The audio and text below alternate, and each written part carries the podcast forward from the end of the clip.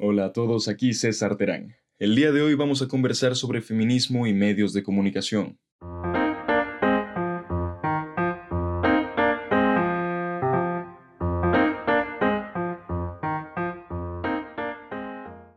El feminismo es una corriente ideológica que ha cobrado mucha fuerza con el paso del tiempo, sobre todo en los últimos años, de la mano de otros movimientos que se han ido anexando al catálogo de luchas por las cuales combate el feminismo.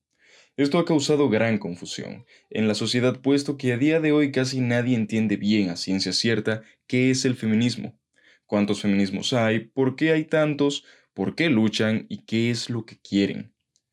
El gran responsable de este Frankenstein ideológico que vemos hoy bajo el nombre de feminismo no es otro que los medios de comunicación, aquellos que siembran los paradigmas en la sociedad en base a beneficios propios, y en contra de la creencia popular, no se trata solo de medios de comunicación tradicionales, como la televisión, por ejemplo.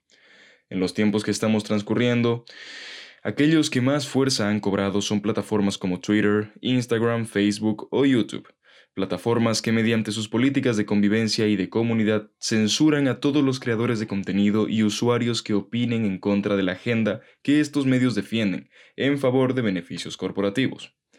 Esta proliferación de cantidad de movimientos en redes sociales impulsados por medios de comunicación y bajo el nombre de feminismo, lo único que han logrado es seccionar a un movimiento que en algún momento de su historia tuvo un gran impacto e importancia.